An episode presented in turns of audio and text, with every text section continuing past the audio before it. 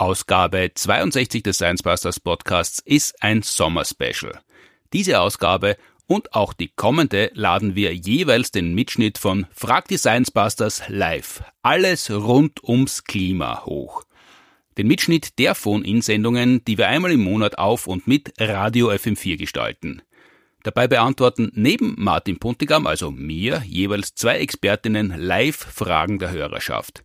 Diesmal sind das Thomas Brudermann, Psychologe und Professor für Innovationsforschung und Nachhaltigkeitsforschung an der Uni Graz und der Astronom Florian Freistetter. Unter anderem besprechen wir, ob es weniger Mikroplastik geben wird, wenn nur noch E-Autos herumfahren, ob Mülltrennung die Klimakrise beenden wird, ob wir pessimistisch sein sollen, wenn Technologieoptimismus ins Spiel kommt oder eher nur dann, wenn das Wort Technologieoffenheit politisch missbraucht wird, ob Photovoltaik Sellerieschnitzel nachhaltiger macht und warum es völlig bekloppt ist, wenn man Klimaaktivismus für völlig bekloppt hält und wie Ausländerfeindlichkeit mithelfen könnte gegen die Erderwärmung.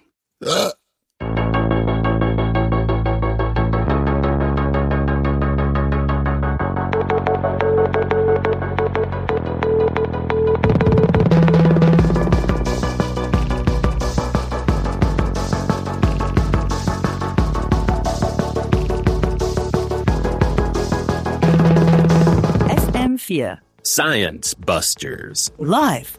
Alles rund ums Klima. Herzlich willkommen zur 26. Ausgabe von Frag die Science Busters am 30. Mai 2023. Ist die erste Ausgabe seit längerer Zeit, aber dafür auch die erste in einer langen Reihe kommender Sendungen. Und es geht nicht mehr um Corona wie bisher, sondern ums Klima, beziehungsweise die Krise, die wir Menschen damit angerichtet haben und die uns Menschen noch lange beschäftigen wird, lange nachdem alle, die hier im Studio versammelt sind, längst nicht mehr am Leben sein werden. Noch sind wir aber quietschlebendig. Wir sind Thomas Brudermann, Psychologe, Professor für Innovations- und Nachhaltigkeitsforschung an der Uni Graz. Hallo. Hallo und Florian Freistetter, Astronom. Er hat gemeinsam mit der Meteorologin Claudia Frick den gesamten sechsten Klimasachstandsbericht als Podcast Das Klima aufgearbeitet, damit niemand mehr eine Ausrede hat, er hätte von nichts gewusst. Hallo. Hallo. Mit Ausreden kennt sich auch Thomas Brudermann aus. Er hat ein Buch geschrieben, Die Kunst der Ausrede. Darüber sprechen wir gleich eine Stunde lang. Unter anderem springlebendiger Produzent der Sendung ist Klaus Birschner, am Telefon die vitale Pauline Binder. Wir starten mit Musik und dann geht's ins Thema so trocken wie der Frühling in Spanien heuer. Frag die Science Busters. Alles rund ums Klima. 0800 226 996. Völlig bekloppt, hat der deutsche Kanzler unlängst gemeint, aber kurioserweise hat er es zum Klimakleben gesagt und er hat nicht die Aussagen seines Verkehrsministers gemeint, der von E-Fuels für alle schwärmt oder so Sachen sagt wie, wir können nicht gegen die Meinung und Überzeugung der Menschen Klimaschutz betreiben. Da würden sich alle freuen, wenn das ein Finanzminister mal über die Steuergesetzgebung sagen würde oder wenn man ans Nichtraucherschutzgesetz denkt, wie lange da schon gegen die Meinung der Bevölkerung Gesetze gemacht worden sind. Völlig bekloppt, um Olaf Scholz zu zitieren, geht es da in der Politik zu, nicht nur in Deutschland, auch bei uns in Österreich, aber Thomas Brudermann, warum eigentlich? Weil wissenschaftlich ist längst alles klar, warum müssen wir noch immer so unsinnige Diskussionen führen? Ja, die Klimakrise, die ist ein unbequemes Thema. Und unbequeme, unangenehme Sachen schieben wir eher weg. Klimakrise ist auch schwer greifbar, das kommt mhm. noch einmal dazu. Und das führt dazu, dass die Dringlichkeit oft nicht richtig verstanden wird, augenscheinlich auch nicht von PolitikerInnen.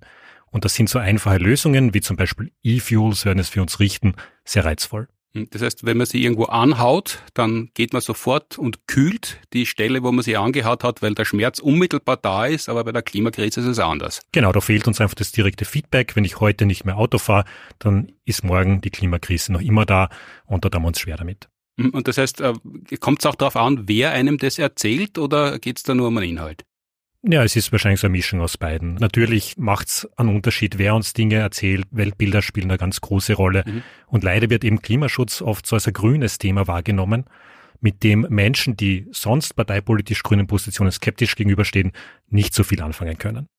Das heißt, da müsste man in Wirklichkeit die FPÖ infiltrieren, damit FPÖler daherkommen und von Klimaschutz reden, dann wäre es leichter? Naja, man könnte schon überlegen, wie die FPÖ mit dem Thema Klima vielleicht umgehen kann. Und gerade wenn man an die Klimaflüchtlinge denkt, die da auf uns zukommen werden, dann sollte man eigentlich davon ausgehen, dass auch die FPÖ großes Interesse daran hat, den Klimawandel irgendwie in den Griff zu bekommen. Echt, da muss man die Ausländerfeindlichkeit ausnutzen, um Klimaschutz zu betreiben? Ja, vielleicht braucht es einfach kreative Lösungen. Jetzt haben wir schon Zuschriften bekommen. Unter anderem hat die Kerstin was geschrieben. Ich versuche immer wieder durch kleine Taten wie Plastik und Papiermüll zu trennen, besonders bei Verpackungen und so weiter, dass ich etwas im Alltag auch recyceln nicht komplett untätig bin. Ein Arbeitskollege von mir meint unlängst, das beliebe Trennen vom Müll zahlt sich nicht aus. Er hat einmal als Ferialpraktikant in einem Müllverarbeitungsbetrieb gearbeitet und er sagt, es wird sowieso alles zusammengeschmissen und verbrannt. Wie ist es da tatsächlich? Bringt Mülltrennung irgendwas, eine Verbesserung für die Gesundheit des Planeten, wenn man so möchte? Wobei der Planet, haben wir eh schon gesagt heute, dem ist es völlig wurscht, ob es Menschen gibt oder nicht. Äh, oder kann man das bleiben lassen oder, oder hilft es was? Ja, es kommt darauf an, wo man ist. In Österreich hilft das Mülltrennen schon. Also es ist ein kleiner Beitrag zu Umweltschutz. Es hat aber mit dem Thema Klimawandel nicht so viel zu tun. Und es gibt da leider oft, äh, sehr oft Missverständnisse. Man hat oft den Eindruck, dass man mit dem Verzicht auf die Plastikflasche, das Plastiksackerl schon sehr viel für die Bekämpfung der Klimakrise tut. Objektiv gesehen sind es aber leider andere Dinge, die da viel wichtiger werden. Und da reden wir vom Bereich Mobilität und auch vom Thema Ernährung und noch von ein paar anderen Dingen, aber nicht so stark vom Thema Müll. Das heißt, da, da gibt es einige Missverständnisse im Alltag, was Klimaschutz tatsächlich betrifft. Also Umweltschutz und Klimaschutz sind nicht zwei ganz unterschiedliche Dinge, aber die haben eine gewisse Schnittmenge. Ja, sie haben schon eine Schnittmenge, aber es gibt bei beiden Bereichen, bei Klima- und Umweltschutz, Missverständnisse, was die Effektivität einzelner Maßnahmen angeht. Und egal in welchem Land man solche Erhebungen macht, Plastiksackerl vermeiden ist immer ganz oben dabei bei Umwelt- und Klimaproblemen. Mhm. Andere Dinge, die mehr bringen würden, werden da leider oft vergessen.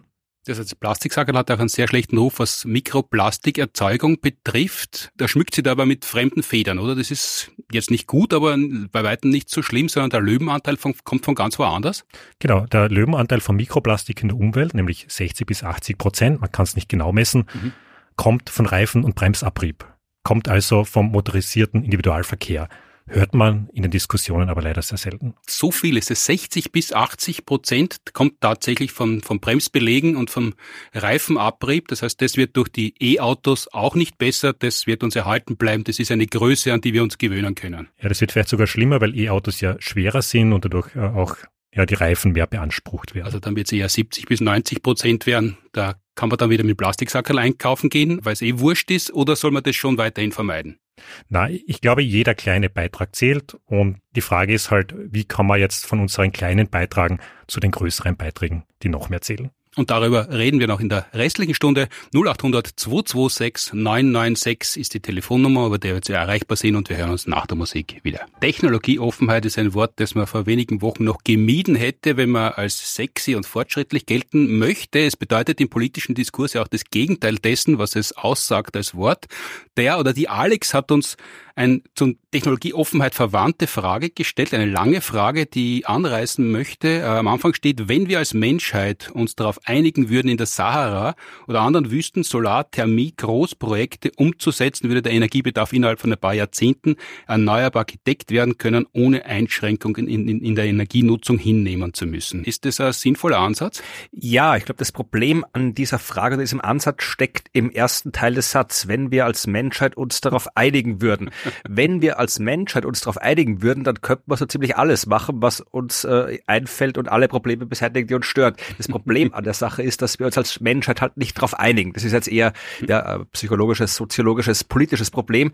Kann man darüber diskutieren, ob wir uns jemals als Menschheit auf irgendwas einigen werden. Wenn es so ist, dann können wir vielleicht auch irgendwie gigantische Kraftwerke in der Sahara bauen. Das Problem an der Sache ist, und da sind wir jetzt wieder in der realeren Wissenschaft und realeren Technik, dass Projekte immer dann kompliziert und damit teuer werden, wenn sie zu groß sind. Ja, also ein Atomkraftwerk zum Beispiel ist eine gigantische große Maschine. Das zu bauen, das zu planen, das zu genehmigen, das braucht sehr viel Zeit.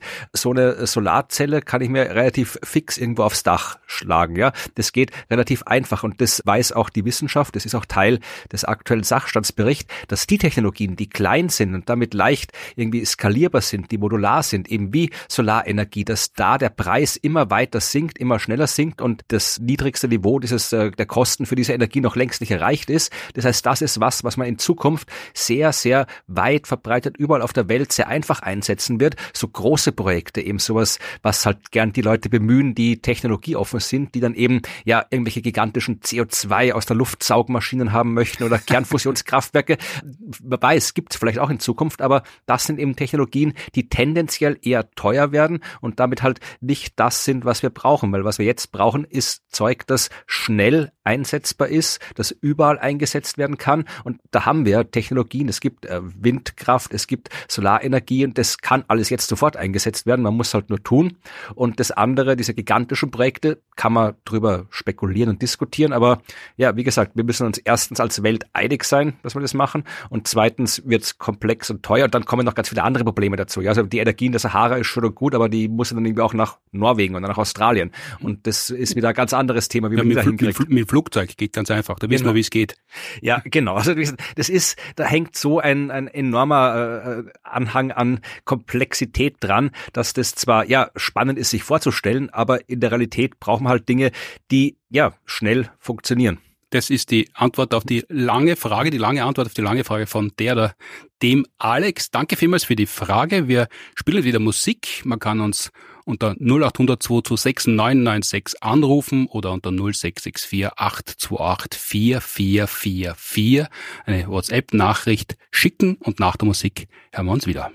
Alles rund ums Klima, beziehungsweise das wäre eh schön, rund um die Klimakrise. Das ist in Wirklichkeit der Anlass. Äh, Die Frage nach Solargroßprojekten hat Florian Freistetter gerade umrissen und beantwortet.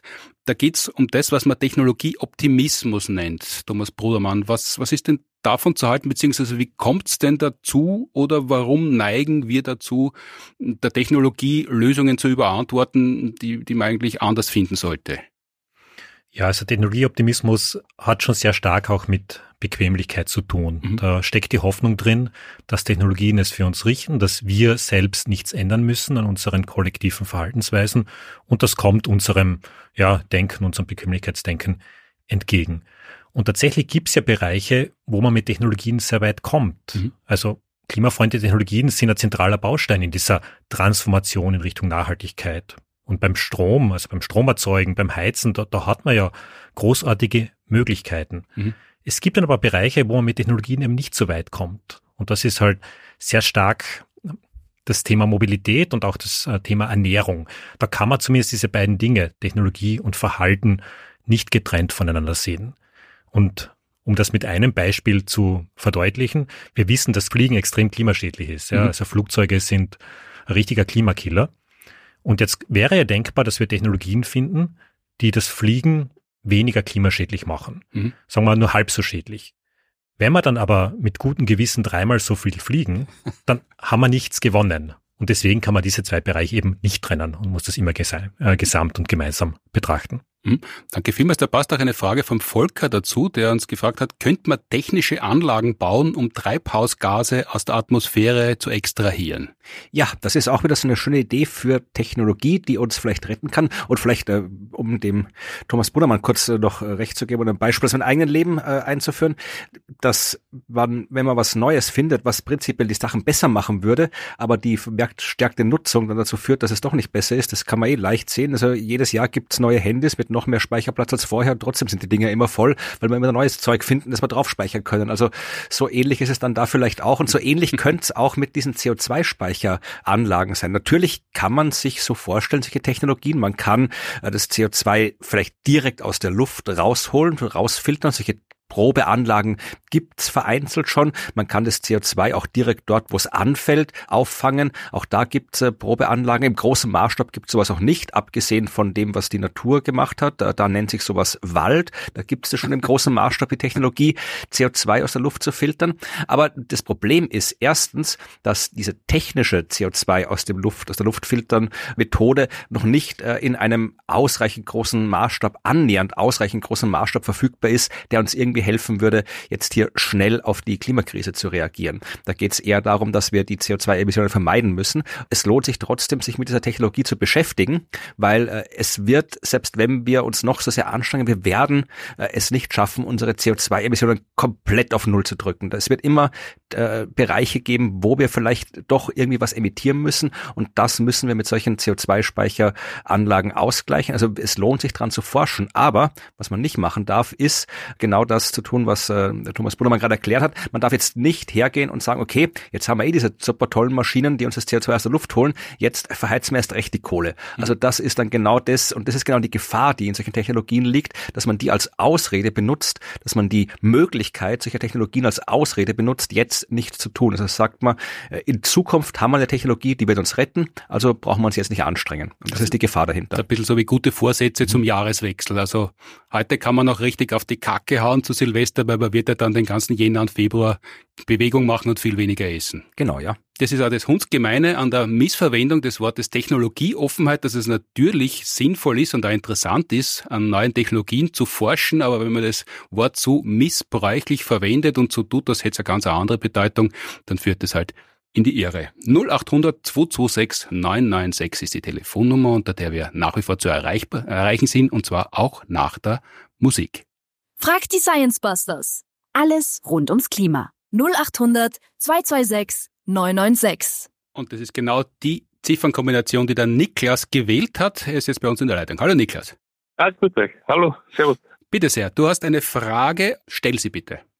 Genau, ich habe eine Frage nämlich äh, zu Bioprodukten, weil man ja oft sagt, eben Gemüse und Obst ist ja energietechnisch braucht ja weniger Produktion oder Energie, also im Gegensatz zu Fleisch. Und wenn man jetzt ein Bio-Obst und ein Nicht-Bio-Obst äh, vergleichen würde, ob da ja nicht beim Bio ja eigentlich auch insgesamt äh, mehr Energieaufwand dahinter steckt.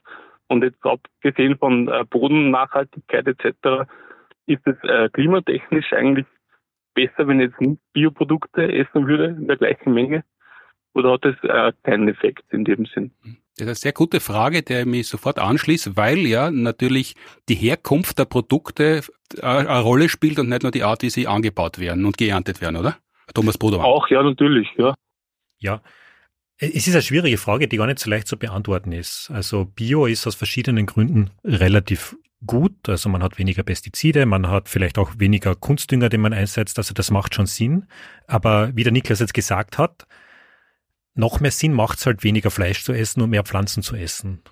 Also selbst das Biorind aus dem Nachbarort hat nicht die beste Klimabilanz, auch weil Biorinder zum Beispiel länger leben, dann länger Zeit haben, Methan zu emittieren. Und deswegen ist diese oder die Antwort auf diese Frage eben nicht immer ganz so klar.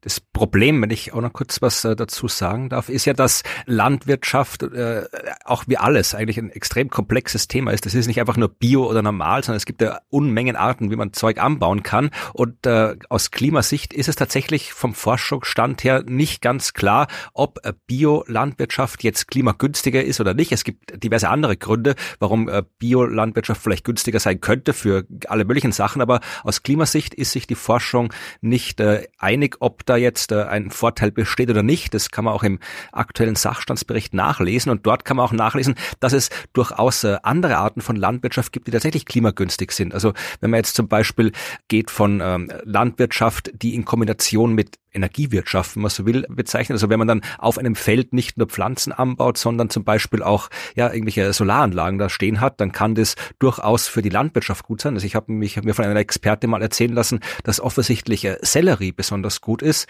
was das angeht. Also die Sellerie wächst sehr gut unter äh, PV-Anlagen, sogar besser als wenn da keine stehen würden auf dem Feld, genauso wie Kartoffeln. Und da sind wir wieder beim Thema, weil da kann man Sellerieschnitzel machen mit Kartoffeln, was deutlich klimagünstiger ist als ein normales Schnitzel vom Schwein oder vom Rind. Das heißt, nur Bio, nicht Bio. Also die Antwort ist mehrdeutig und nicht eindeutig, selbst was der Sachstandsbericht an Antworten hergibt. Aus Klimasicht. Wie gesagt, ich möchte jetzt nichts über andere äh, Sachen sagen, Vor- und Nachteile von Bio-Landwirtschaft, normaler Landwirtschaft. Aus Klimasicht ist das Urteil ja uneindeutig, beziehungsweise existiert noch nicht, weil es noch zu wenig Forschung existiert. Mhm. Da gibt es noch eine Frage zu den PV-Anlagen. Der Robert hat sie gestellt, möchte fragen, ob PV-Anlagen angesichts dessen, wie Silizium abgebaut werden muss, wirklich grün sind. Naja, Silizium wird ja nicht nur in PV-Anlagen verwendet. Das heißt, natürlich ist es ein Problem, ein globales Problem, die Frage, wo wir unsere Rohstoffe herkriegen und wie wir sie herkriegen. Mhm. Aber äh, es ist immer ein bisschen, und da kann vielleicht der Thomas noch ein bisschen mehr dazu sagen, immer so ein bisschen scheinheilig zu sagen, ja, aber hier die, das Windkraftwerk ist schlecht, weil da kommt jetzt dieser Rohstoff drin vor und das E-Auto ist schlecht, weil da kommt der Rohstoff drin vor. Es gibt meines Wissens nach keinen Rohstoff, der ausschließlich für klimafreundliche Technologie verwendet wird. Und da die nicht klimafreundliche Technologie leider immer noch in der Mehrheit ist, werden alle Rohstoffe, die so existieren, auch die mit sehr schlechter Herkunftsgeschichte, mehrheitlich eben für Sachen angewandt, die nichts mit Klima zu tun haben. Also das ist ein Problem, das existiert und das gelöst werden muss, aber jetzt nicht im Zusammenhang mit dem Klimaproblem gesehen oder nicht auf diese Art und Weise diskutiert werden sollte. Das sollte auf eine andere Art und Weise diskutiert werden. Genau. Wir sagen ja, there is no free lunch. Egal wie man jetzt Energie erzeugt, es hat immer irgendeine Umweltauswirkung. Das geht eben nicht völlig klimaneutral oder äh, völlig umweltneutral, wenn man den Begriff strapazieren möchte.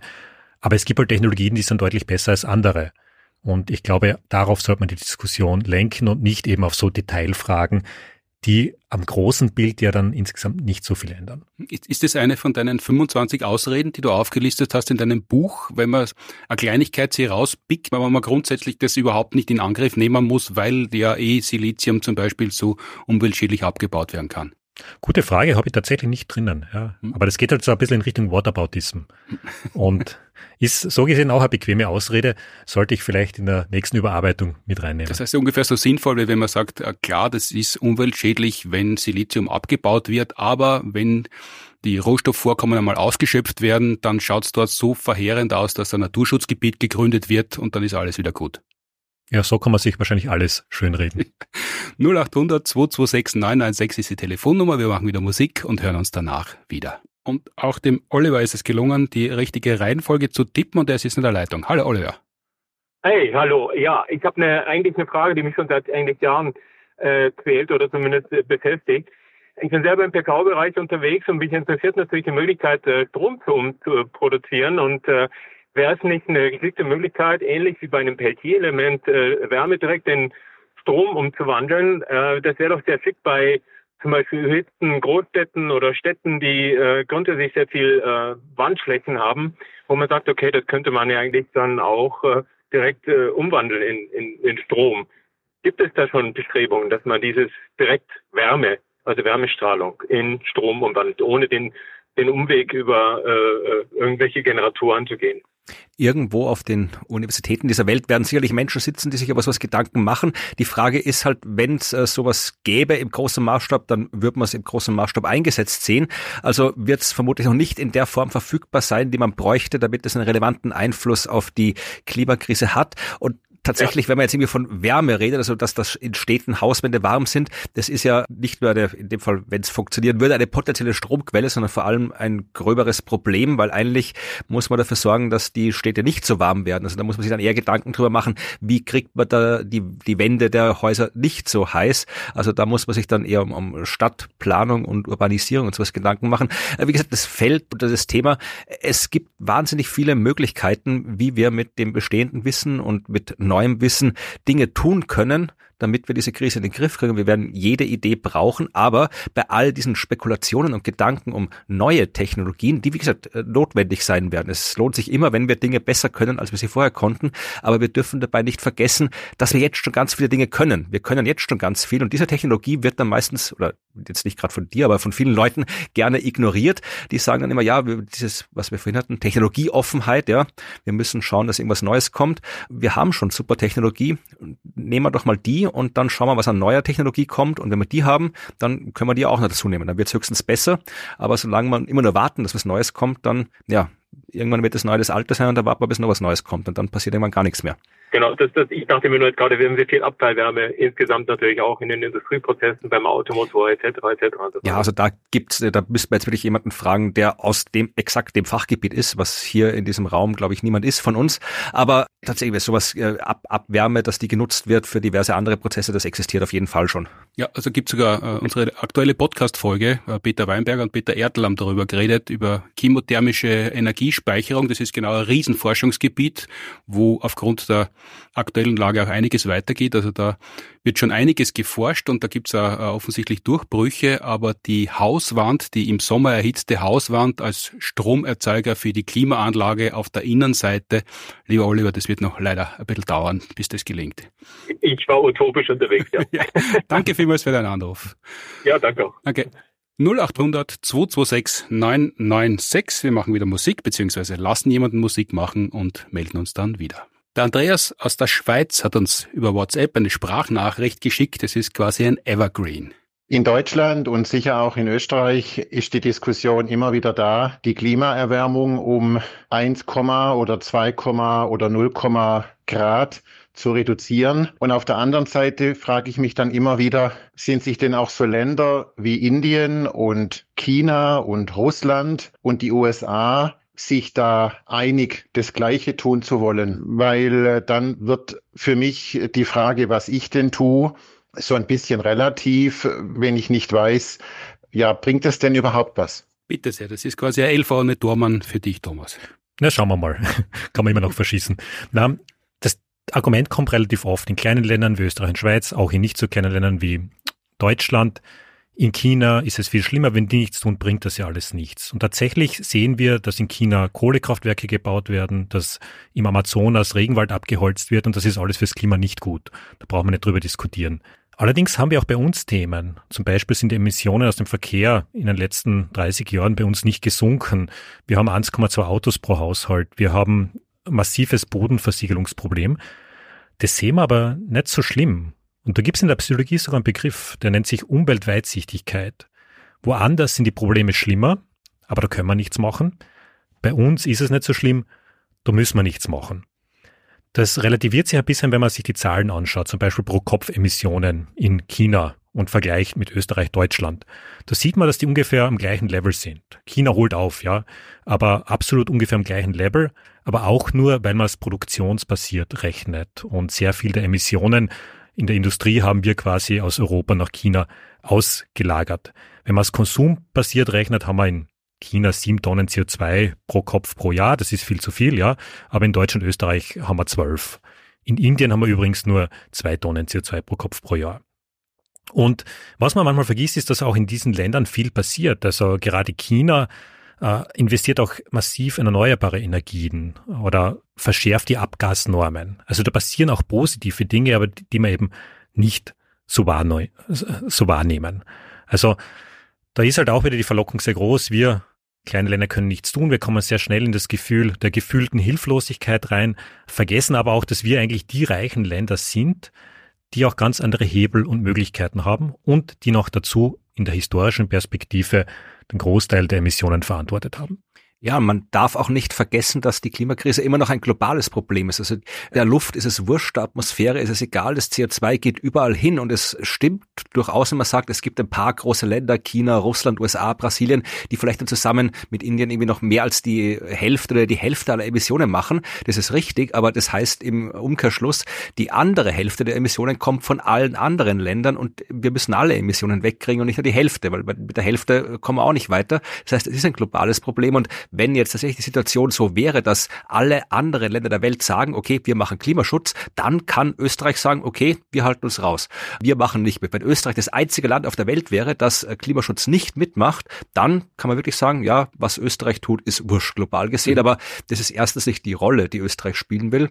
Behaupte ich mal, ich weiß es nicht. Aber vermutlich eher nicht. Und zweitens, wie gesagt, es muss alles äh, weg an Emissionen und damit auch die vielen, vielen Länder, die eben nur einen kleinen Teil emittieren, weil zusammen macht es einen großen Teil aus.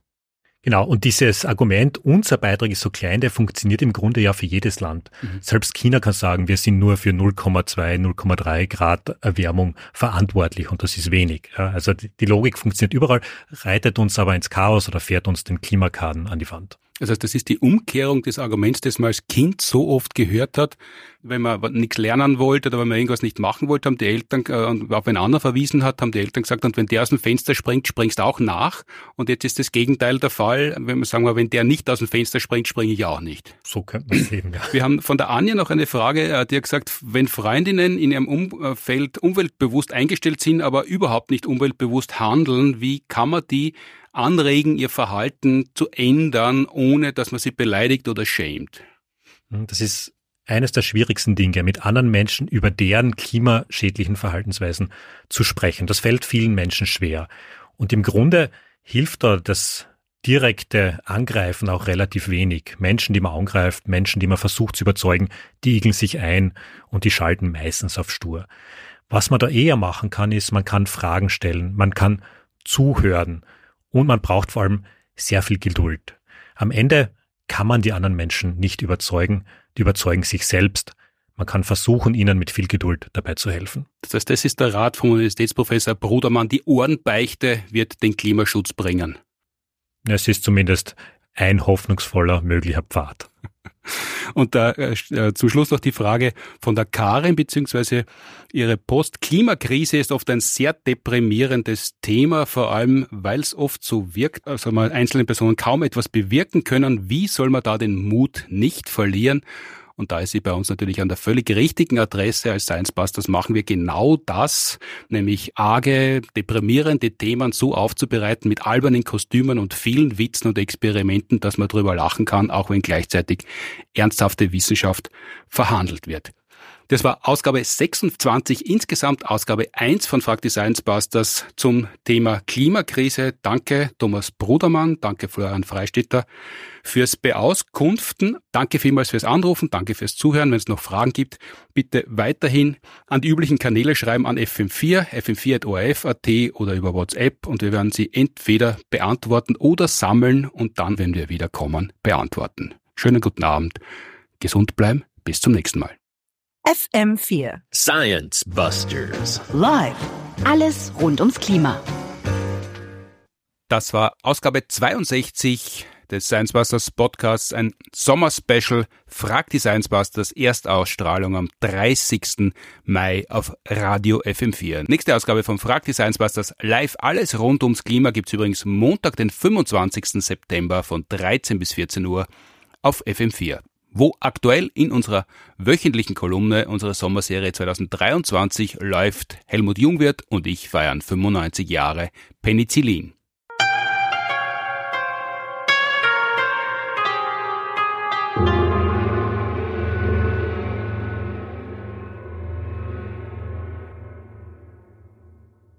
So, abschließend wie immer noch kurz ein paar Tipps und Annoncen. Die aktuelle Live-Show der Science Busters Planet B gibt's nach der Sommerpause natürlich weiterhin zu sehen. Am 9. September geht's los im Stadtsaal Wien. Dort spielen wir auch am 15. Oktober. Dazwischen am 2. Oktober auf Burg Berchtoldsdorf bei Wien. 13.10. im Posthof Linz, 22.10. in Graz in der Listhalle und am 18.11. in München, diesmal nicht im Lustspielhaus, sondern im Leo 17. Ende November, am 28. November nämlich, wird der Heinz Oberhummer Award 2023 verliehen im Stadtsaal Wien an die Sendung mit der Maus. Davor, schon am 25.11. im Schauspielhaus und am 26.11. im Stadtsaal gibt's Vormittagsvorstellungen für Kinder und Eltern mit uns und Pezi und der Maus. Science Busters for Kids, unsere Show für Kinder ab neun Jahre plus minus, spielen wir wieder am 16. September in Wien im Theater im Park beim Belvedere. 11 Uhr geht's los, Science Busters for Kids. Am selben Tag, in derselben Location, spielen wir um 15 Uhr Global Warming Party Hard, unsere Klimawandelshow für Jugendliche. Die spielen wir ebenfalls am 7.10. um 15 Uhr in den Kasimaten in Wiener Neustadt. Alle Infos und Tickets wie immer unter sciencebusters.at slash Termine. Mein Kabarett-Solo Glückskatze gibt's natürlich auch weiterhin. 20. 21. Oktober im Theatercafé Graz, 27. Oktober in der Kulisse Wien, am 2. November im Kulturzentrum Wimpersing und am 9. und 10. November wieder in Wien im Kabarett Niedermeyer. Alle Infos dazu unter puntigam.at. Für Regen, Hochwasser und Sturmböentage, aber auch für Sonnentage gibt's nach wie vor unser Jubelbuch als Lektüre. Wissenschaft ist das, was auch dann gilt, wenn man nicht dran glaubt, erschienen im Hansa Verlag. Auch als Hörbuch erhältlich im Hörverlag gelesen von Thomas Leubel. Fragen zur heutigen Sendung und andere Fragen, die wir beantworten mögen, sollen und hoffentlich auch können, bitte an podcast.sciencebusters.at oder über Instagram oder Facebook. Wer mag, kann auch ein Audiofile schicken. Danke an die TU Wien und die Uni Graz, die die Produktion des Podcasts unterstützen. Danke fürs Zuhören, Streamen, Downloaden, Abonnieren, Bewerten, Empfehlen, Müll trennen, Sellerie aufladen, bekloppt sein und was man sonst alles noch mit einem Podcast anstellen kann. Bis zum nächsten Mal. Schönen Sommer noch. Tschüss und habe die Ehre.